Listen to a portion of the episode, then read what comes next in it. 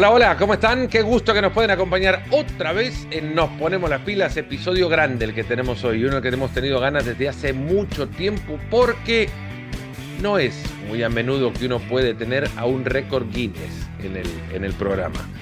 Hoy, desde la comodidad incómoda del retiro, ya nos contará desde las montañas o entre las montañas y los Pirineos eh, franco-españoles la Andorra creada por Magno, ya lo desmitificará o no, el futbolista con más larga carrera internacional. 26 años pasó vistiendo la camiseta nacional de la selección de Andorra, 137 partidos jugados, no sé si se acuerda de todos. Ildefonso Lima, qué gusto me da el tenerte acá en el programa. El placer es mío, nos hemos comunicado muchas veces, pero también teníamos parte de ganas, tanto tuyas como mías, de, hacer una charla así de fútbol que seguro que va a estar muy interesante. y de fútbol será, seguro, de fútbol y las aficiones que nos rodean en el fútbol, porque no sé qué fuiste primero, si futbolista o coleccionista. Pues yo creo que empecé sin darme cuenta a ser coleccionista y luego futbolista, porque al tener en casa pues mi hermano, que, él eh, fue profesional antes que yo y nos llevamos nueve años, pues en casa siempre aparecían camisetas de, de sus equipos, suyas, y bueno, ya siempre que podía alguna me la quedaba para mí. Y luego cuando la cosa se volvió seria y empecé con la selección, debuté con 17 años, pues ahí empezó pues, el circo que en buena parte tengo detrás. Vaya, y detrás, es para quienes no lo están viendo y están escuchándolo, nada más detrás hay una, hay una, eh, un closet, un placar con no sé cuántas camisetas tendrás. Aquí hay unas entre 750 y 800, pero la colección va alrededor de unas 1300 y aumentando cada semana. Y te llegan camisetas de todos lados porque te conocen, evidentemente sabes quién, saben quién soy, pero te la mandan por de regalo. Sí, hay veces que hay veces que coleccionistas, pues eh, muchos me piden comprarlas, ¿eh? porque cuando ven las que tengo me, hacen ofertas y eso, pero yo siempre les digo que es una colección privada, que no se vende, que si quieren alguna cosa, pues eh, yo le puedo hacer llegar alguna de Andorra en, algún intercambio y muchas me llegan de, ese tipo, ¿no? Por ejemplo, pues ahora me llegan de la selección de Antigua me llega una, eh, bueno, me llega también de una de Kosovo que jugaron aquí en Andorra, pero no, yo no estuve en ese partido, pero igualmente me llega la camiseta, del Sheriff de Conference League aquí en Europa, o sea que es un no parar continuo de, de camisetas, vaya. Bueno, en ese intercambio de camisetas y en ese mundo de intercambio hemos pasado nosotros a entregarnos un par. Yo que nunca le, pegué una pelota dignamente, te mandé con todo respeto una de la selección de, El Salvador y de vuelta me ha llegado una belleza que la guardo con muchísimo cariño y que pronto va a estar en un cuadro también. Ah, bueno, la camiseta de la selección de, de Andorra. Pero al margen de coleccionar, sos experto en materiales, colores, fanático de las combinaciones, eh, friki de, lo vintage? Me gusta mucho, la verdad que me gusta mucho y sobre todo en Twitter, en, Instagram sigo muchas cosas relacionadas con el mundo de, del fútbol, del coleccionismo, de camisetas. Evidentemente no soy un especialista, pero, pero me encantan y el hecho de tener pues te hace pues eh, comparar camisetas de, bueno, tengo camisetas de los años 80 hasta camisetas totalmente actuales. Y bueno, ves las diferencias, ves las diferencias con las que hay en tiendas. Y bueno, y te gustan cuando equipos tiran, eh, tiran de vintage y sacan una colección, una, colección actual de, de, una camiseta del 2023, pero como la que se usó, en los años 90 y, la verdad que, me gusta seguirlo porque bueno, al final también yo lo digo, es una colección, pero explica la historia del deporte, ¿no? Porque evidentemente, pues tengo una camiseta aquí de las más antiguas, una de Yugoslavia, que es una selección que nunca más existirá, ¿no? Y donde también, pues, esa historia del mundo en, general. Y bueno, es una bonita manera de, conocer lugares, de conocer historia y de tener tu propia historia, vaya. Yo creo que por el camino por el que uno va transitando, también creo que uno se va convirtiendo siempre y cuando pueda en coleccionista de, de, aquello que te hizo tu infancia. Eh, a, mí me pasa muchas veces que me encuentro con, con cosas que alguna vez mi infancia tuvo en sus manos y que ahora mi eh, adolescencia quiere volver a tener. Totalmente. Yo te voy a poner un ejemplo. Yo una de las camisetas que más me llamó la atención fue la que usó Estados Unidos en el Mundial del 94.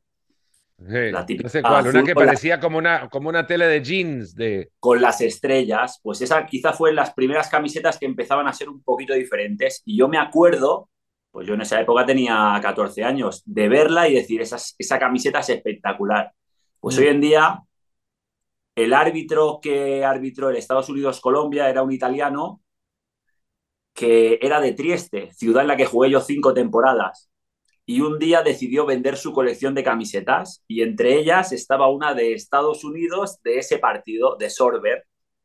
Y bueno, pues evidentemente me hice con ella y bueno, son cosas, ¿no? Que te quedan en el subconsciente esa camiseta y no sabes por qué llega un momento que la ves ahí y dices, ahora tiene que ser mía.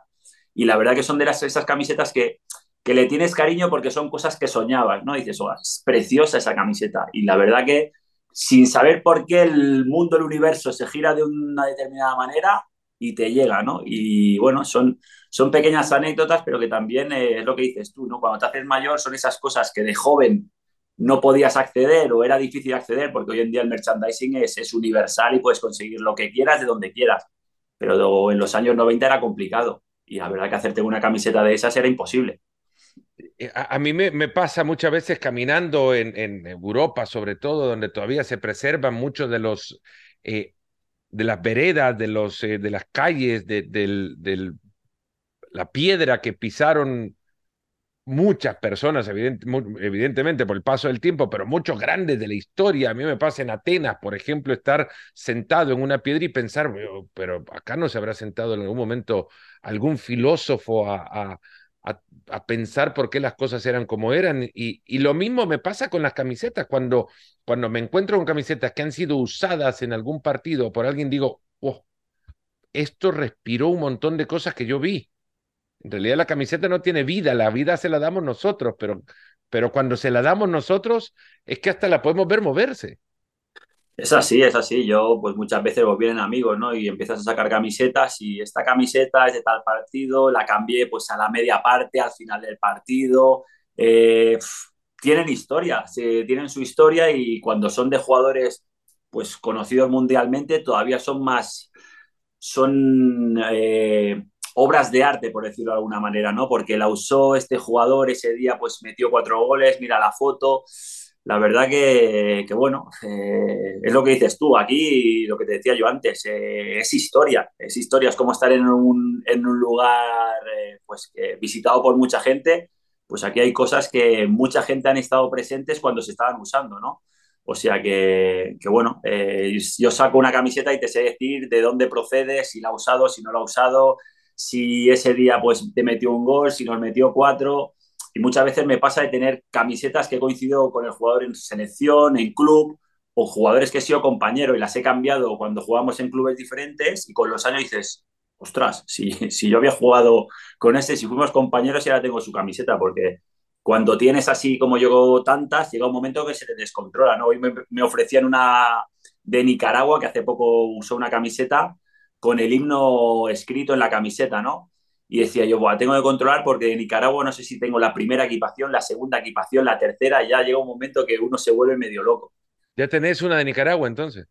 Sí, tengo, creo que un par, pero no sé, no sé bien. Tengo que, como las tengo un poco dispersas porque no me caen todas en casa, eh, si las pongo todas en casa la mujer me echa a mí, o sea que no las puedo poner todas. Pues eh, tengo. Me sale más fácil echarte a vos que la camiseta. ¿Cómo? Mi mujer está loca para que desaparezcan para llenarlo de ropa a ella, pero, pero de momento no se sale con la suya. Que empiece a cambiar, decirle. No, no, no. Al final está cogiendo hasta el gustillo, porque muchas veces digo, un día lo voy a subastar todo y fuera, porque al final tengo un amigo mío que dice, esos son trozos de tela, eso no sirve para nada. Y le digo a mi mujer eso y me dice, pobre de ti que lo hagas, ¿eh? Digo, no, no, no de momento no lo haré porque al final pues es, hay mucha historia del fútbol y bueno, algún día mi sueño sería abrir un museo, ¿no? Pero bueno, es, complicado. Hilde, sos historia del fútbol. Eh, y ahora tu historia ha pasado a vivir una etapa que habrías afrontado incluso con mucho tiempo de antelación en, en, tu cabeza y habrías asimilado o darle o le habías dado tiempo a tu cabeza para asimilar lo que significaba no ir a entrenarse todos los días. Eh, no tener un partido por, por delante para, para prepararse. ¿Cómo se vive en, el retiro ahora después de una carrera tan larga? Desde los 17 pues años en la selección. Pues ahora soy libre, porque hasta ahora era un preso del fútbol, pero mal, porque bueno, evidentemente, pues aunque los últimos años no han sido un nivel profesional, pero para continuar compitiendo tienes que, bueno, con la edad tienes que tener mucho más cuidado con todo lo que haces, ¿no? Eh, con la alimentación, con el descanso y cada vez se vuelve todo más complicado. Eh, tienes que hacer mucho más sacrificio para lo poco que te devuelve a cambio o lo poco que acabas disfrutando. Y bueno, eh, mucha gente hace tres meses que me retiré y me dice, Hilde, ¿lo echas de menos? Y le digo, pues para nada. Hmm. Digo, quizás si me hubiera retirado con 32 años, pues lo hubiera echado de menos, pero llegué a un punto con 43 para 44 que ya físicamente estaba fundido y mentalmente pues cocinado, o sea que necesitaba parar y bueno, y tener la libertad de, no tener esas obligaciones que, implica el fútbol, aunque no sea del máximo nivel, porque en Andorra pues no es del máximo nivel, pero la exigencia para mantenerte en activo a esa edad pues era muy alta. ¿Cuánto tiempo fue eh, ese que pasaste con, con la sensación de estar de ser esclavo de tu profesión? Pues a partir de, yo tuve una lesión con 41 CDA 42, la más grave que he tenido en, en mi carrera, que rompí el tendón de, del isquiotibial. Y bueno, estuve unos 5 o 6 meses de baja y a partir de ahí ya, pues bueno, cuando te lesionas con 20 años, pues eh, encaras cualquier recuperación con mucho optimismo y pensando en el futuro, ¿no? La verdad que cuando lo encaras con una cierta edad, ya piensa si, si me lesiono otra vez y si tengo que estar seis meses más parado y tienes muchas incertidumbres y dudas que no te hacen disfrutar de lo que realmente te gusta. Y al final llega un momento donde es casi casi una obligación más que un gusto lo que estás haciendo. ¿Cuándo, cuál fue la etapa de tu carrera en la que más disfrutaste? La etapa de más disfruté, yo he disfrutado mucho, ¿eh? porque he jugado en, muchos sitios, en Las Palmas, en el Rayo Vallecano, en Italia, en Suiza y en todo, en México, en Grecia y en todos lados tienen momentos donde disfrutas mucho y momentos donde no disfrutas nada. Pero quizá mi, mi espacio en el, en el fútbol lo encontré en Italia, porque las características del fútbol italiano y las mías eh, personales, pues a nivel táctico, a nivel físico, pues eh, cuadraban mucho. Y sobre todo, pues eh, la Serie B de, aquel entonces, coincidimos cuando la, la, Juve jugó en Segunda División, Nápoles, eh, jugamos en Copa, pues coincidimos con Roma. Y la verdad que encontrarte con esa realidad de un día jugando en el San Paolo, otro día jugando contra Del Piero, disfrutando del fútbol, disfruté muchísimo en Italia. El, fútbol en Italia, y sobre todo para alguien como vos en tu profesión, tiene otro gusto, ¿no? Eh, es, como la paella en Valencia. En Valencia es paella, el fútbol para los centrales en Italia es fútbol. Mira, yo soy un futbolista que dotes técnicas, pues tengo las justitas. Pues soy un, jugador eh, que, bueno, físicamente pues eh, ha superado las dotes físicas a las técnicas. Y en Italia, pues el, jugador que, sobre todo donde estuve yo en Trieste, si tú lo dabas todo en el campo, la afición no te decía nada. Y yo, otra cosa no he tenido en mi carrera, pero cada vez que iba al campo, fuera con la camiseta de fuera, me vaciaba todo lo que, todo lo que tenía y muchas veces incluso más.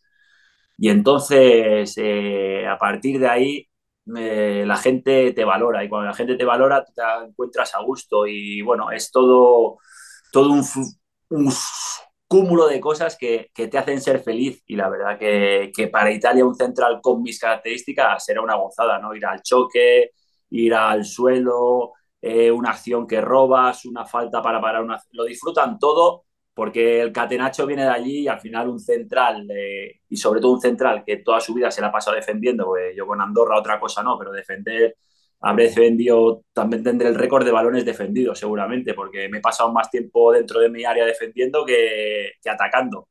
Pues eh, es una gozada. Eh, ese es otro. Bueno, ya vamos, a ir un poco al, tema de la selección de Andorra y jugar en una selección como la selección de Andorra, pero cuando, cuando pensaba en, lo que es defender en Italia, mencionabas Catenaccio, vos que has estado ahí, eh, esta charla es de fútbol al final, el Catenaccio es, es un preconcepto erróneo actualmente.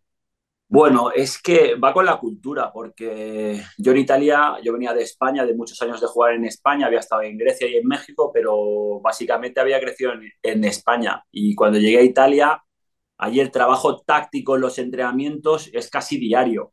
En España, un futbolista, te estoy hablando de hace 20 años, eh, a un futbolista te le ponías a hacer un trabajo táctico y a los cinco minutos eh, se querían matar en Italia, pues los jugadores eh, sabían que esa era la realidad.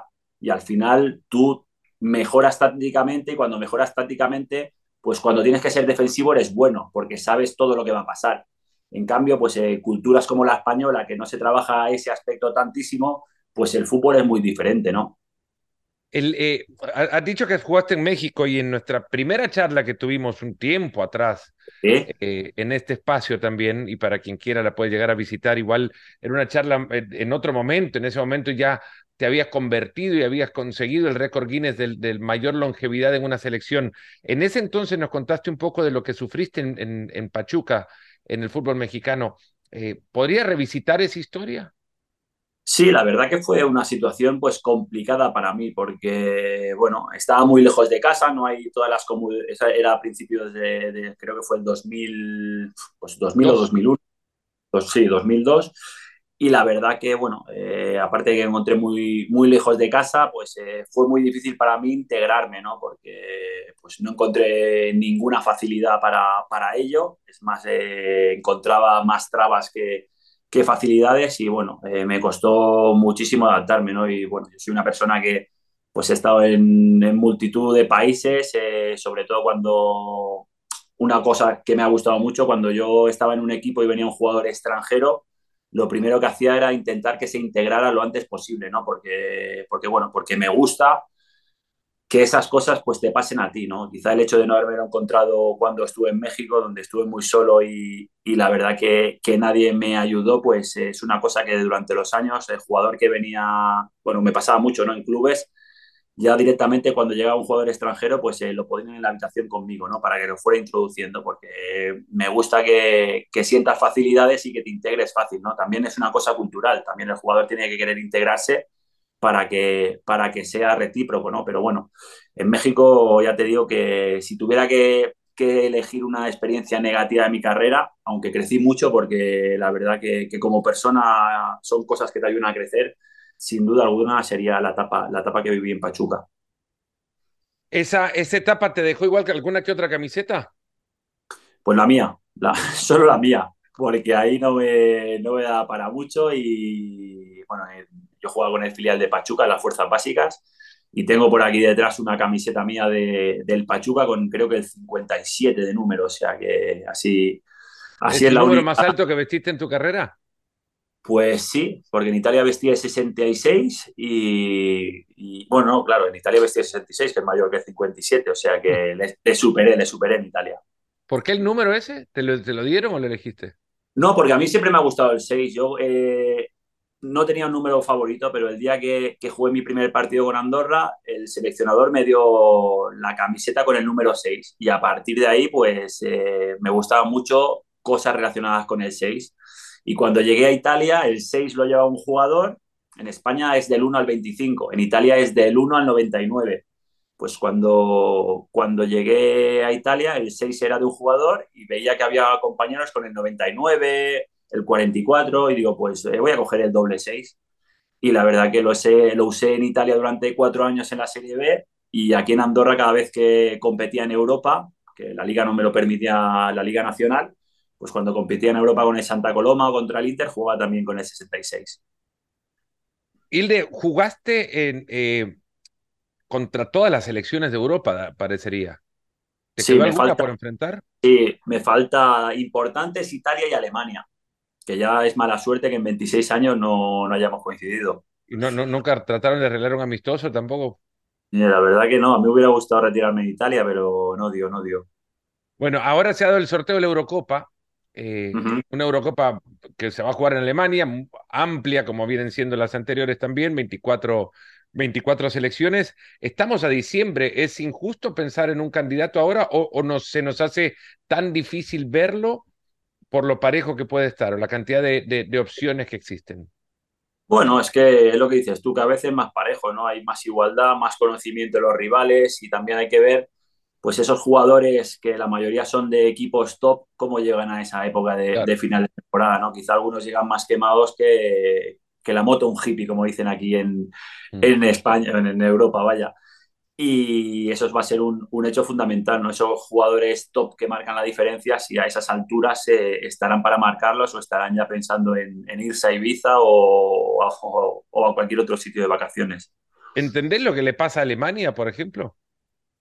Sí, a ver, el fútbol son ciclos, a veces eh, se, se, acaban, empiezan otros, tienen que pasar años para que la cosa vuelva a los cauces eh, originales y bueno, Alemania pues eh, lleva unas, unas, unos cuantos años que no acaba de encontrar su, su, espacio, pero son, son selecciones que por el nivel de sus jugadores en cualquier momento vuelven a estar eh, a la altura. Son Alemania, Italia, España pueden tener un tiempo malo, Francia, pero siempre están ahí al final, tarde o temprano. Nos solemos arropar, cobijar, apoyar, iluminar, quizás incluso algunas veces en eso de que en el fútbol las distancias se acortan para, para explicar también que eh, los países muchas veces, los grandes, subestiman a los chicos. Eh, es, sí. es, el camino quizás para entender por qué Italia y Alemania, eh, selecciones de ese tipo, de repente no son del todo fiables como antes eran, o debemos acostumbrarnos a que en realidad la frase es cierta, que el fútbol en otras regiones ha crecido. Sí, eso es eso sin lugar a dudas, ¿no? Porque hoy en día te pones a mirar selecciones eh, desconocidas, por ejemplo, aquí en Europa, como puede ser eh, Kosovo o Albania, y si te miras eh, los jugadores, pues no son estrellas mundiales, pero la mayoría juegan en primera división en Italia, en Alemania, o sea que son jugadores de máximo nivel, o sea que no estamos hablando de una diferencia que puede haber entre una Italia y una Andorra o un San Marino o, o una selección pequeña. O sea que si estos jugadores eh, son profesionales y están compitiendo en mismas ligas que los de selecciones como, como Alemania, pues eh, sin lugar a dudas eh, pueden, pueden competirles y, y esas distancias evidentes, evidentemente son siempre más cortas. Por, por talentos, eh, selecciones como Andorra, por ejemplo, haber tenido posibilidad de colocar futbolistas que seguro talento habrían tenido, expuestos a un fútbol de mayor calidad, las selecciones pueden crecer. Sin lugar a duda, sin lugar a duda. es, es, lo que hace la diferencia entonces es el entorno que ayuda al futbolista con talento, porque todos lo tienen, a ser mejor que, que, que el entorno en el que conviven regularmente. El entorno lo que te hace es que te acomodes. Yo, por ejemplo, crecí futbolísticamente como profesional, empecé aquí en el Fútbol Club Andorra, que ahora, ahora mismo es el, equipo que el dueño es, Gerard Piqué. Yo llegué a competir en la segunda división de segunda división B de España, que sería el tercer nivel de España, y de ahí pasé cedido al Español de Barcelona, el segundo equipo. Pues eh, el cambio mío fue brutal, porque yo pasé de ser aquí en Andorra, era el sheriff, por decirlo de alguna manera, iba con las dos pistolas y era el amo de, todo, y cuando bajé a Barcelona, que está prácticamente a dos horas en coche, pues como yo había muchísimos más. Y entonces, ¿qué hace eso? Que digas, eh, aquí o le doy una vuelta de tuerca o, o, me quedo. Si yo me hubiera quedado en Andorra, hubiera llegado un momento que, que mi crecimiento se hubiera parado. Cambio, mm. yo, yo jugué en un equipo, el español B de esa época, que el peor de los jugadores que jugaban en mi posición jugó muchos años en, en segunda división A de España, el peor. O sea que sí o sí tienes que, tienes que, que evolucionar y aprender y, o, o, rendirte. Esa es una opción, pero es la fácil. Pero yo soy un cabezón y digo, no, no, yo si no juego tengo que entrenar más, tengo que seguir trabajando y al final eso tiene sus frutos. Si te quedas aquí, con poco te sirve porque el nivel es más bajo, evidentemente. En cambio, si sales de aquí, el nivel es más alto, tú creces y yo siempre se lo digo a los jóvenes, digo, la mejor manera de evolucionar es marcharte aquí. ¿Por qué? Porque en Andorra somos pocos y cuando sois pocos, si tienes un poquito de talento, pues destacas. Pero si aquí vas en coche a 60, cuando te vas hacia España, el coche ya va a 100 por hora. Dices, epa, o me pongo a la velocidad de ellos o me pasan todos por delante. Y la verdad que, que es lo que tuvo que hacer y, y, lo que aconsejo y se ve, porque cuando tú ves un, un, chico de los que teníamos nosotros en la selección, que, pues bueno, como, como Iker que juega en el Villarreal B, o como Berto que juega en el, en el Betis B, pues se les ve que van a una velocidad diferente de los que están jugando en la Liga Nacional, ¿no? Y evidentemente, si como esos dos tuviéramos 25, pues en la hora de competir contra Italia o contra Francia, pues eh, les costaría muchísimo más. Pero el problema es que solo tenemos dos o tres de ese nivel. Pero ese nivel de los 25 que quedan, y esto lo estoy charlando por el caso de Andorra, así como para muchos puede ser un caso fácilmente transferible, eh, incluso hasta ámbito futbolístico como, como México, del cual hablábamos, donde hay mucha comodidad por el nivel de ingreso de los futbolistas eh, y donde fácilmente uno bueno es notable y extremadamente sheriff a la hora de jugar en ese ámbito, pero salen y, y, tienen que competir algo que no están acostumbrados. ¿Hay 25 con talento o 25 sin oportunidades? Porque de repente es una cuestión de que el mundo confíe en que hay 25 jugadores del fútbol de Andorra al que se les puede dar una oportunidad. A ver, 25 con, con talento es muy complicado. ¿Por qué? Porque aquí, con el pasaporte que podamos ser seleccionables, somos 30.000. O sea que de, de todos esos 30.000 tienes que sacar a ancianos, señoras, niños que no pueden ser seleccionables, obviamente. Mm. Y, y, nos quedamos en unos 30, 40 jugadores. O sea que lo, nuestro tiene un mérito eh, increíble, porque con, con 30, 40 jugadores tienes que ir a competir contra campeonas del mundo. Evidentemente, el talento, muchas veces no es que tenga talento, es lo que hay. No puedes coger, dices, va a venir este chico, no va a venir porque sea un fenómeno, pero porque es que muchas veces yo lo digo, nosotros muchas veces hemos tenido el privilegio de ser internacionales. Yo se lo digo a los chicos, a los que se vienen un poco arriba, se lo digo, eres internacional porque no hay más. Así se le baja rápido los humos, porque es la realidad. Nosotros tenemos que ser conscientes de lo que somos y quién somos. Evidentemente, si hay chicos que bueno, que los ves, que quizá con un poquito de ayuda más su nivel aumentaría, pero muchas veces es complicado encontrar el fútbol, muchas veces también es encontrarte en el lugar adecuado, en el momento adecuado, eh, son muchas circunstancias. Eh, la suerte es un hecho fundamental en el fútbol, de no lesionarte, eh, que ese partido salga bien o que ese partido salga mal o que el, entrenador confíe en ti. Muchas veces, sí, evidentemente tú tienes que tener unos mínimos, pero el hecho de, tener suerte muchas veces te puede hacer que sea, tengas la flechita para arriba o sea un igual. Y eso puede cantar. Evidentemente, en nuestra realidad, es muy complicado porque somos muy pocos, pero creo que trabajándolo un poquito más ya desde nosotros aquí en la base hasta luego de los chicos, pues eh, hoy en día muchos chicos jóvenes ya empiezan a salir, ya empiezan a estar pues, en el español, en equipos de, las cercanías de Andorra, pero ya que son canteras de equipos eh, semiprofesionales o profesionales. Y eso pues ayuda a crecer. Eh, yo a todo el mundo explico, yo cuando empezamos con la selección en el 97, de aquella selección habían pues 8 o 9 jugadores que habían llegado a jugar hasta en primera división en España y en segunda división. Pero esos jugadores no tenían los recursos que tienen ahora los chicos. Ahora, eh, yo en la última convocatoria con la selección les decía, disfrutad de esto porque esto es Disney. Viajan bien, eh, buenos estadios, buena ropa, no falta de nada, alimentación, recuperación, fisios, doctores. En el 97, cuando hicimos nuestro primer viaje internacional, que fuimos a Estonia, un país que, bueno, a principios de los 90 se independizó de Rusia. Pues nosotros estuvimos 15 días allí y pasamos hambre. Yo pasé hambre. No teníamos ni material, teníamos una camiseta para todos los partidos que hacíamos. Ahora cada partido tienes dos camisetas. El hotel, vamos, eh, son hoteles pues como cualquier selección eh, profesional. O sea que el fútbol ha evolucionado mucho, pero eh, antes teníamos unas condiciones futbolísticas nosotros que ahora no tienen los chicos, pero ahora tienen unas condiciones, condiciones que nosotros no teníamos antes. Y, y, con estos 26 años dices, ¡fua!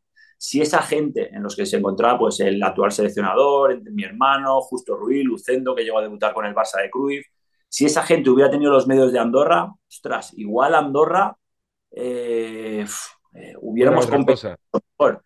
En cambio ahora, pues bueno, eh, ahora es todo diferente. Y eso es producto de, porque uno no cree que una selección de Andorra vende, y esto con todo el respeto del mundo, no, no vende una selección para generar recursos como para que la infraestructura sea como tal. ¿Es ahora esto producto de lo que la UEFA le da a la Federación Andorrana? Sí, sin duda ninguna. Sin la UEFA, FIFA estaríamos todos aquí, no habría un campo de fútbol. Aquí a la. UEFA le dices, escúchame, que en la montaña esta hay que echarla al suelo y hay que hacer aquí un campo, y la UEFA viene aquí, la echa al suelo y hace un campo. O sea que tenemos, eh, tenemos en ese sentido los países pequeños pues una fortuna, porque te ayudan muchísimo y sin eso sería imposible crecer y bueno, y ser muchas veces competitivo. Evidentemente no puedes ser competitivo contra Francia, contra España, porque no dejas de ser 30.000 personas jugando muchas veces en un estadio donde cabe todo el país. O sea que son cosas que no tienen mucho, mucho sentido, pero evidentemente muchas veces eh, complicas más la, la realidad del partido que hace unos años, porque tienes muchos más medios, no por la calidad que tengas tú. ¿Tenés la camiseta de tu primer partido contra Estonia 22 de julio de 1990 y qué? 97 el partido. No, la, tengo. Jugamos dos partidos, Estonia y Letonia. Teníamos solo una camiseta y cuando acabó el partido nos dijeron, las podéis cambiar. Yo como un enfermo me fui al vestuario de Letonia y la cambié con Zenliski, un central que jugó con, con, con, Letonia la Eurocopa, que fue, fue hasta político en su país. Y bueno, esa sí que la tengo. Kyle Zenliskis. Sí. Y, y, cambié con él. Años más tarde recuperé la de mi hermano, que cambió ese mismo día a través de un coleccionista letón. Pero tengo la de un compañero que sí que estuvo ese día. O sea, yo tengo toda la historia de Andorra desde el primer partido de Andorra hasta el último. Todos los partidos pero esa mía primera no, porque me, perdió la locura de empezar con la, la, colección. Tercer partido, jugaste frente a la selección de Brasil. O sea, estamos hablando de 137 partidos, no nos vamos a ir uno por uno, pero es que jugaste contra la selección de Brasil en el tercer partido, eh, fuiste titular al lado de tu hermano. Sí. Y, y arriba jugaban, este partido fue en 1998, y arriba jugaban Rivaldo Bebeto y Ronaldo. A ver, decime cuántas veces te cambiaste de ropa interior, no solamente de camiseta. Mira, fue Brasil usó el mismo once titular que jugó el primer partido del Mundial de Francia contra Escocia, si no recuerdo mal. O sea que ese partido fue una semana antes de, del Mundial y la verdad que yo lo digo siempre, ¿no? Porque, bueno, solo habíamos jugado contra Estonia, contra Letonia y te encuentras pues con Ronaldo, ya cuando nosotros ahora es habitual jugar contra una selección grande, llegar a un estadio importante, que haya mucha afición, pero cuando llegamos nosotros a París y pues dos o tres manzanas antes del estadio ya estaba todo cortado, lleno de gente vestida de Brasil. Eh, nos empezábamos a mirar nosotros y decíamos, pero, pero ¿dónde nos hemos metido? Hoy, hoy esto va a ser una locura, porque claro, eh, no, nunca nos habíamos medido una selección de ese nivel, ni sabíamos lo que podía pasar. Y bueno, es el día que te cambia todo, porque dices, bueno, si yo hoy he jugado contra Ronaldo, contra Rivaldo, contra Roberto Carlos, contra Dunga, contra Bebeto, contra... Si es que ya puedo jugar contra cualquiera, ya me he pasado el juego, ya que venga quien quiera, que mejor que esto no serán. ¿Y qué pasa? Se juega ese mundial, lo gana Francia y el primer partido de Francia después de ganar el Mundial oficial, ¿contra quién es? Contra Andorra otra vez. Dice, bueno, pues va, pues vamos a París, 90.000 personas, Copa del Mundo y jugando contra, pues, contra Zidane, contra la campeona del mundo. Y entonces ya dices, pues bueno, ya, si yo en poco, no llevábamos ni 10 partidos, ya he jugado contra las dos últimas campeonas del mundo, eh, si, si, si, si esto es el cielo, estoy feliz de estar aquí. O sea que nos cambió, nos cambió la vida a todos y nos cambió la mentalidad. En tu posición no entras con, con cierto temor también de saber que tenés un futbolista que va a estar en una Copa del Mundo y que desde tu posición, no por intención obviamente, sino por el juego que físico, de repente puedes tener una entradita que lo deje fuera. Sí, pero bueno, eso hubiera sido peor hoy en día que hace que en el 98, porque bueno, en el 98 igual te escondías aquí en Andorra y ni te encontraban. Pero hoy en día lesionas a un jugador, a una estrella de estas mundiales y, ya puedes. Ya en Twitter. ¿Cómo? Estás, estás cocinado. Pero la verdad que nunca ha sido la intención, ¿no? Y a veces, eh, pues sí, siempre juegas, siempre vas, eh, pues muchas veces al límite, porque la diferencia entre tú y el rival es, es muy grande, pero bueno. Y, y, en ese momento creo que la dimensión de todo, por, por lo que estábamos hablando también, ahora los chicos ven a los futbolistas todos los días. Si hay alguien que fan de, de, Pedri, lo puede ver todo el día si quiere y ve contenido sobre de Pedri o sobre él. Eh, como futbolista, vos en 1998 habría más de uno de estos. Jamás lo había visto moverte, moverse en una televisión. Es lo que te digo. Tú hoy en día juegas contra Brasil, te pongo el ejemplo, y sabes todo de cualquier jugador de Brasil, de los 25 convocados y de los 25 que se han quedado fuera. Nosotros jugamos contra Brasil y de Ronaldo sabes lo que le has visto hacer cuando juega en el Barcelona y de Rivaldo lo mismo y bueno, y vas un poco a la aventura. Y estás allí, yo me acuerdo, la primera acción del partido que, que entré yo en juego, Giovanni, el, centrocampista que jugó en el Barcelona, me controla de pecho y me hace un sombrero y me supera. Y, yo pensé, digo, ¡fua! Digo, la que me espera hoy, digo, si va a ser todo el partido así, va a ser, va a ser un calvario, pero bueno, estás allí y disfrutas de, lo que estás viviendo. La verdad con los años lo disfrutan más, porque ese día son días de esos que yo siempre los denomino días de minimizar daños, ¿no? Cuando juegas contra una selección muy importante, pues se intenta evitar lo que le pasó el otro día a Gibraltar, que Francia le metió 14 goles. ¿Por mm. qué? Porque tú pierdes contra Brasil como perdimos nosotros 3-0, todos son elogios.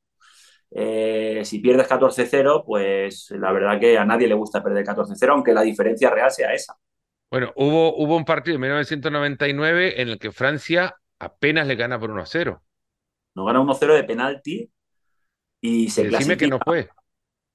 Bueno, fue mano, fue, fue, fue, un descontrol aquello, porque salió un jugador, saltó así un poco descompensado, le dio con la mano, pero bueno, si llega a ser al revés no nos lo pitan seguro, ni con el bar, ya te lo digo ahora. Porque otra cosa no, pero cuando eres Andorra y tan pequeño no te regalan ni, ni vamos, ni las tarjetas el árbitro a final de partido. Pero bueno, la verdad que ese día, pues eso, son de esos días donde, donde Francia lo pasó muy mal y se clasificó, yo creo que por esos tres puntos clasificó a la Eurocopa que luego ganó. Si no llega a ganar ese día, no va a la Eurocopa, que gana. O sea que, que estos son todas suposiciones, sí, pero, pero que estamos hablando que, que ganó 0-1 Andorra de penalti. A Andorra, no nos olvidemos. Y la verdad que son esos días donde te sientes súper orgulloso de, de, lo que has hecho. Sí, ¿y cómo, cómo, ¿Cómo se describirías la carrera de un central de Andorra? Pues de mucho sufrimiento. Yo me acuerdo, siempre lo digo, una entrevista de Mascherano que decía que él no ha disfrutado nunca jugando a fútbol. Y yo siempre le digo, pues si hubieras jugado con Andorra, hijo mío, yo no sé lo que hubiera sido de tu vida. Porque si en el Barcelona con Messi no disfrutaba, si hubiera sido Ildefonso Lima y hubiera sido central de Andorra 137 partidos, eh, hubiera dejado el fútbol hace 15. O sea que, bueno, yo siempre lo digo, tú tienes que ser consciente de tu realidad y de quién eres. Es evidente que quién va a perder, pues va a perder Andorra, San Marino, Liechtenstein, países pequeños. Eh, lo raro es que pierda Alemania, Italia, eh, Brasil o Argentina. O sea que tú sabes lo que eres y sabes que hay muchos días donde vas a poder competir y sabes que hay días donde competir va a ser que te metan pocos goles. Pues juegas contra Portugal o contra España y dices, pues bueno, pues hoy es un día donde lo vamos a pasar mal, vamos a intentar disfrutar de, de todo lo que vamos a vivir aquí, de esos 90 minutos, pero no vamos a disfrutar para nada en el campo. ¿Por qué? Porque la diferencia es muy grande. Y cuando eres central con Andorra, hay, días que, bueno, a mí me ha pasado más de una vez de, mi portero llamarme Hilde, vale ya, porque me pasó contra Bélgica en, el mítico Heysel, en el Rey Balduino, que el marcador la segunda parte lo tenía a la espalda. Y en el minuto 60 íbamos 6 a 0. Y yo todo el rato me giraba. Claro, no pasaban los minutos ni, vamos, eh, hacían dos segundos para adelante, uno para atrás. Dos segundos, era increíble. Y llega un momento que el portero te dice que, que no miren más el marcador, pero porque un minuto igual miras el marcador tres o cuatro veces. Porque tienes una que se acabe que, que, que te mueres. Me puedo imaginar. Y, siguen teniendo 60 segundos, pero son más largos para un central de Andorra. Los, minutos con Andorra son más largos. Ya te lo digo yo. A la que te pones la camiseta esa, ya en los 90 se convierten en 160. Bajo la mirada para notar esa frase que me parece mítica. ¿Cuál? Los minutos con Andorra son más largos. Sí, sí, sí. Es el lugar a es el titular y que lo anoten. Y otro puede venir de lo siguiente, el fútbol es el gran nivelador, a todos nos pone en el mismo lugar, en la tribuna regularmente una frase que cabe para la tribuna, un abogado se sienta con un expresidiario al lado, se pueden abrazar y son hinchas del mismo equipo, porque ese es el fútbol, pero la cancha pone a todos en su lugar. Sin embargo, hay cuestiones del fútbol que no pasan por tamaño de, ni de población ni de capacidad económica, es que ustedes Hubo un partido en el 2004 que le empataron a China 0 a 0. Y no se habló, no de ese partido no se ha hablado mucho, pero la verdad que si sucediera ahora, imagínate, empatar a China a nosotros, que es que como se pongan nos invaden en, 10 segundos los chinos. Pero es que manda a quién, a quién eh, mandan a los gimnastas y, llenan Andorra. ¿Cómo? Cualquiera que manden, vengan a cualquiera que tengan negocios por aquí, por España y ya nos han llenado. O sea que fuimos, nos, bueno, vinieron ellos aquí, ellos estaban en España y aprovechamos para jugar un partido en, Cataluña, en Peralada, y la verdad que empatamos a cero y bueno, eh, estábamos diciendo, pues igual el grupo asiático no es tan complicado, ¿no? Para clasificarse. Ari Han, el mítico eh, futbolista de la selección de, Holanda, es Holanda de toda la vida, Países Bajos, mucho respeto y todo más, pero Holanda es, Holanda en el fútbol, que nos respeten. Pero Ari Han era su técnico, 0 a 0 empataron contra China. ¿Camisetas de todos los partidos tuyos con la selección guardás? No, guardo antes, eh, ¿qué nos pasaba? pues que solo tenías una por partido. Y muchas veces pues yo la intercambiaba. Lo que pasa que, por ejemplo, usabas un modelo, el mismo modelo de camiseta durante diferentes, eh, igual un año. El olor ni quiero saber. Eh, bueno, evidentemente se lavaban, pero siempre me quedaba un modelo de cada camiseta. Ahora, ¿qué pasa? Ahora, pues cada camiseta lleva el día del partido y todo, todos los detalles. O sea que ahora pues evidentemente pues es más fácil pues tener varias camisetas, eh, cambias, pues igual me quedo la de la primera parte y cambio la segunda, o igual, cambiaba en la primera y me quedaba de la segunda, pero siempre intentaba que, bueno, y muchas veces, sobre todo ahora, que tener mías y de mis compañeros, porque al final ellos también son los que han hecho la historia de esta selección, ¿no? Y mías, pues bueno, pues me hace gracia pues haber cambiado con algún jugador top, que igual, no sé, alguno la habrá tirado a la basura, o la tendrá en una caja metida, o la habrá regalado a su primo, ¿no? Pero bueno, yo tengo la suya y, y me hace mucha ilusión. Creo que esto lo, hablamos en la primera vez también, porque crea que queda como uno de los lugares, eh, uno de los eh, momentos quizás más eh, de ejemplo de aquellos que futbolistas grandes que desprecian al futbolista pequeño, ¿no? Pablo Caballero llegó arquero de la selección argentina, creo que se llegó a cambiar una camiseta con Kluivert y Caballero le dio su buzo y Kluivert le Caballero se quitó el buzo Kluivert le dio la camiseta, Caballero le quiere entregar el buzo y Kluivert le dice, no, gracias, y se retira. Pero esto muchas veces pasa porque hay jugadores que no le dan importancia a las camisetas o no, o no las cambian. O yo tengo muchos compañeros que, que a veces les da lo mismo cambiar una camiseta o no, tenerla o no, igual la cambian y la dejan en el vestuario porque no le dan ningún valor. Evidentemente luego están los enfermos como yo que coleccionan todo pero esto me ha pasado con, y, en muchos equipos igual, los jugadores que cambiaban la camiseta porque se la pedían y después la dejaban allí y el utilero pues eh, se la regalaba al primo del que venía a cuidar el campo porque no le dan ningún valor. Y a mí me ha pasado que, bueno, yo siempre les he dado muchísimo valor y las he coleccionado todos. Y ahora mismo, pues jugadores de mi quinta que se han retirado de una selección me decían, ahora que tengo un hijo, me encantaría haber hecho lo que hiciste tú para poderle explicar, ¿ves? Este día jugué contra, pues, contra Kluivert que también tengo la camiseta aquí. Eh, eh, jugué contra Cristiano, pues esta es la camiseta. ¿También tenés una camiseta de Cristiano? También tengo camiseta de Cristiano. Eh, bueno, cuesta encontrar que no tengo camiseta, pero al final Messi tengo una no usada, pero dedicada a mí. O sea que Messi no jugué contra él. no, ya habría querido. Ya habría querido Messi. Hombre, ya hubiera querido venir a jugar aquí a Andorra, a disfrutar de este país. Bueno, vamos a, cerrarla con, con, algo que conversamos antes de, de entrar en, la, en, la, eh, en, el podcast. El 11 de tus mejores camisetas. Escúchame. La mejor camiseta de arquero que tenés. Es, primero de todo, me lo has puesto muy difícil. Muy difícil, porque tengo, tengo un 11 espectacular, pero tengo un banco que, que vamos, que te, te lo soluciona todo. Con los cinco cambios que hay ahora, te lo soluciona todo. De arqueros no tengo muchas, ¿por qué? Porque no he cambiado muchas, pero tengo la de uno que es campeón del mundo, que es Hugo Lloris, el de Francia, que la cambié cuando jugamos allí en París. Hugo Lloris, antes de entrar a la defensa, ¿cuál es la mejor historia de una camiseta que cambiaste? Que te haya tocado ir a perseguir a algún futbolista o, perseguirlo, los he perseguido a, muchos, pero me pasó una anécdota muy bonita con Del Piero, ¿vale? Yo jugué en Italia contra la Juve, jugamos en Trieste, allí cambié la primera parte con Camoranesi, la segunda parte cambié con Nedved y después le devolvemos la visita, obviamente, a, Turín. Y claro, dije yo, si tengo Camoranés y tengo Nedved, digo, me tengo que llevar la de Del Piero. Y a los pocos minutos de estar jugando le digo, Ale, digo, quiero tu camiseta. Y me mira así como diciendo, pues, no vas tarde tú ya. Dice, ya me la han pedido dos compañeros tuyos. Digo, digo, digo, qué malas personas que me, que me han ganado. Y bueno, jugamos, perdimos, porque la Juve ese año en, en la Serie B, pues era una Juve de Igual hubiera ganado en la Serie A.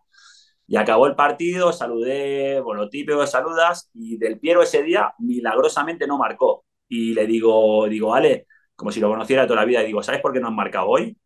Y me dice, ¿por qué? Digo, porque no me has cambiado la camiseta. Y en Italia son muy...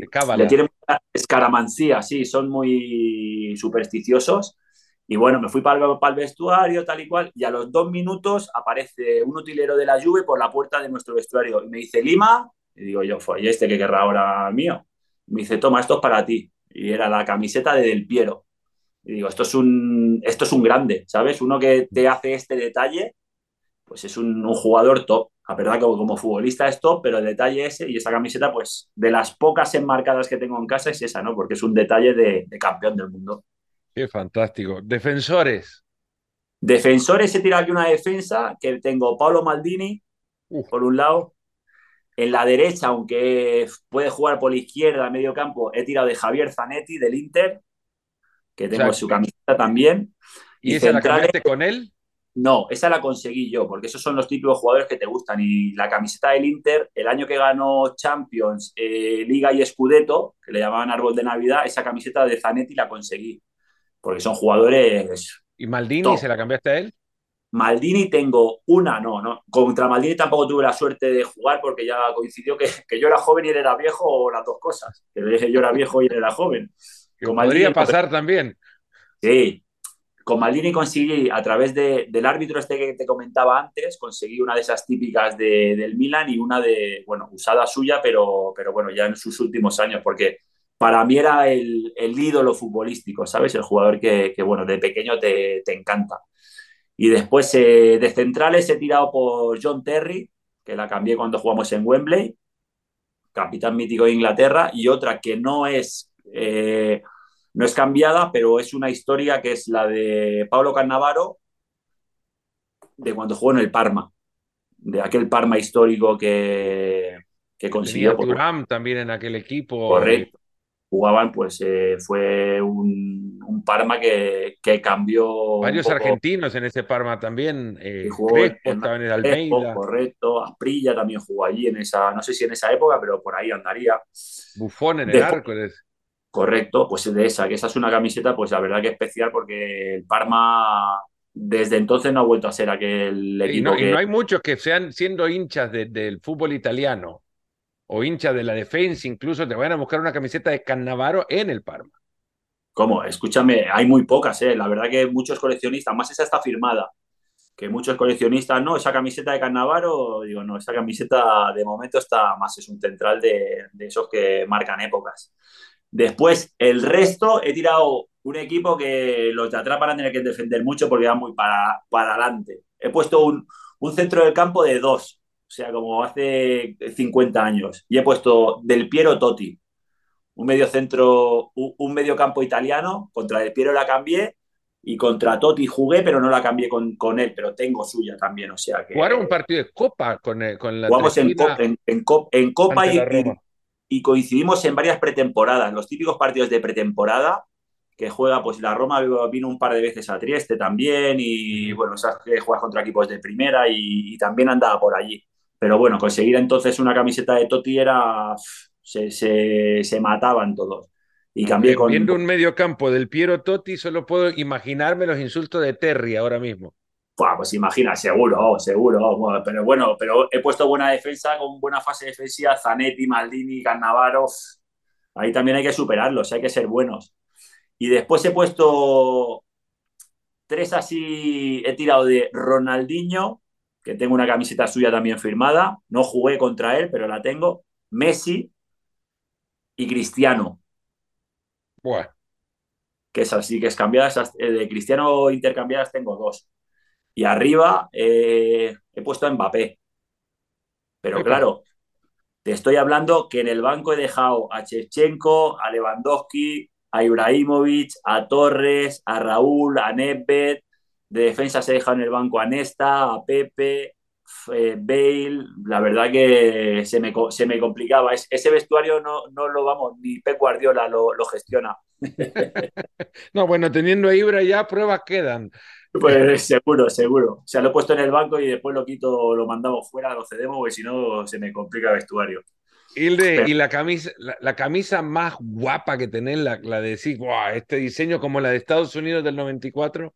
Esa me tiene el corazón robado. Eh, hay camisetas así particulares. Esa de Estados Unidos, la que te hablaba antes de Yugoslavia, esa me la regaló Bruno Conti, que fue campeón del mundo con, con Italia. Pues yo coincidí con, con uno de sus hijos eh, durante dos años en Suiza y su padre pues solía venir porque, bueno, eh, venía a visitar al hijo y en una de que fuimos nosotros a Roma, fuimos a su casa y, me dice, ven, que te voy a regalar una cosa, que me ha dicho Andrea que eres coleccionista. Y digo, digo, a ver qué me sale ahora. Y me tiró, que la tengo por aquí, la de... Mm, bueno, si la busco la encontraría rápido. Hilde, pero a ver, que no te decepcionaste un poco. Dijiste cuando te digo, te voy a regalar algo, que sos coleccionista, en los pasos que diste, pensaste, uh, me va a caer con una de Italia del 82 y ¿Sabe lo que pasa? las de Italia del 82 yo ya sabía que las había subastado con fines benéficos. Oh, mira. Y pues no sé, igual me tira, como él es un símbolo en la Roma y está pues en el estado, siempre digo, bueno, pues eh, me sacará alguna, alguna magia de la Roma. Y me regaló, dice, mira, te voy a regalar esta. Y me regaló una de, pues luego busqué información y es un partido que se jugó entre Italia y Yugoslavia en Belgrado en el 81. Y es la típica camiseta de Yugoslavia con el... con estrella roja. Correcto, con las tiras de Adidas, ¿sabes? Esas camisetas míticas. Y la verdad que es, es una camiseta, lo te decía antes, eh, Yugoslavia no volverá a existir nunca más. O sea que mm. la historia de esa camiseta, pues es increíble. Evidentemente después pues te pones a mirar una de Cristiano. Cuando viene un amigo mío a casa, pues lo que primero que quiere ver que pues Cristiano, Messi, Mbappé y Ronaldinho. Después, cuando entras ya en coleccionistas, pues ya, pues, eh, ya van a, la, parte friki, ¿no? Pues que si la de... Eh, hoy he colgado una en redes de Santa Lucía de la, de la Nations League. Pues cosas así, porque dicen, pero ¿cómo haces para conseguir eso? ¿Y esa pues, cómo hiciste para conseguirla? Porque Santa pues, Lucía... eso tengo un amigo que fui allí de vacaciones. Y entonces es, es uno que... Relaciones públicas, pues fue allí, él estuvo hablando, que colecciona, que no sé qué, no sé, y se trajo unas cuantas para aquí. Y digo, pues una para mi colección, pero la verdad que son camisetas que, una, una camiseta de Cristiano, tú con dinero la consigues, pero una camiseta de Santa, de Santa Lucía o de países así, cuesta mucho, cuesta mucho conseguir. Y la verdad que cuando hay pocos coleccionistas que las tengan y van buscadas. y además porque no tienen muchas camisetas en Santa Lucía, habrá que decirlo, no es que tienen camisetas para repartir. La que tengo yo, y tengo pruebas eh, que, que, con fotos que esa camiseta es así, por delante tiene un 12, pero el 1 se lo han quitado y es un 2, ¿sabes? O sea que esa camiseta, esa camiseta ha vivido, ha vivido. Y tengo fotos del partido donde se ve el 2 cerca del escudo porque el 1 fue. O sea que, bueno, eh, esas cosas también son bonitas. Conseguir camisetas así o de países complicados, de Irán, de Irak, pues son países que conseguir una camiseta allí pues eh, se complica y la verdad que esas son más, más difíciles de conseguir. Hilde, ¿cuál es el santo grial? ¿Cuál es esa camiseta que, que querés y buscás y todavía no tenés? Hombre, a ver, una de Messi de Argentina, ahora creo que se están subastando una de cada partido, pues esas son las camisetas. Pero ganar en subasta, Hilde, eso es fácil. Bueno, fácil, ahí que para tirar de la de Messi es más fácil tienes que tener músculo ¿eh? para, ganar la de Messi en subasta, o sea que no puede ser. Pero, pero es, la única que podría decir, ¿ves? Esta camiseta es la que me faltaría en la colección, porque al final es que he sido un privilegiado. He jugado contra Brasil, he jugado contra Cristiano, he jugado contra Ronaldo, el original, el brasileño. Sí, una de, de Ronaldo, el brasileño, me hubiera gustado, que cuando jugamos con él no nos hizo ni caso, pero ni caso es ni caso. ¿sabes? O sea que yo jugué contra Brasil, la cambié con César Sampaio y creo que los únicos que cambiaron fueron Cafú y Leonardo. Pero yo para cambiar la camiseta me tuve que pelear porque, claro, para Brasil jugar con Andorra la madre Eso en el partido, vas, vas apalabrándolo. Yo sí, pero e, ese día no te da tiempo ni a hablar, porque estabas en una, en una realidad que no sabías ni dónde estabas. Y cuando acaba el partido digo, yo me tengo que llevar un recuerdo de aquí. Y va, le pedimos a todos, hasta hay imágenes de mi hermano se la pidió a Ronaldo y lo toca así, y Ronaldo lo mira como diciendo, pero, tú sabes lo que estás tocando.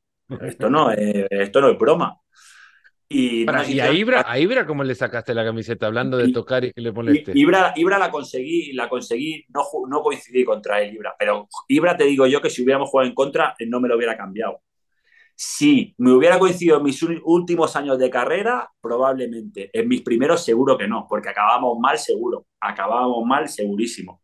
Porque yo ahora mismo con el bar, con el bar no sé si podría jugar. No llegabas a 137 partidos. No, eh, con el VAR a la que lo inventaran el primer año ya me iba para casa. Ah, no, se me complicaba mucho y más como era, pues lo que te digo, antes no teníamos tanto conocimiento del rival como ahora. Y muchas veces, yo lo digo siempre, digo que salíamos a Puerta Gallola. Puerta Gallola es los toreros cuando se ponen delante de rodillas donde sale el toro y lo que sea, hacen así con el capote y si les da el toro, les da y si no, pues eh, salen a hombros ese día. Pues nosotros salíamos así a ver qué pasa y pues había días que te comías 6 o había, había días que Francia pues te ganaba 1-0 de, de penalti en el 85. Igual lo festejaban igual, porque es fútbol al final.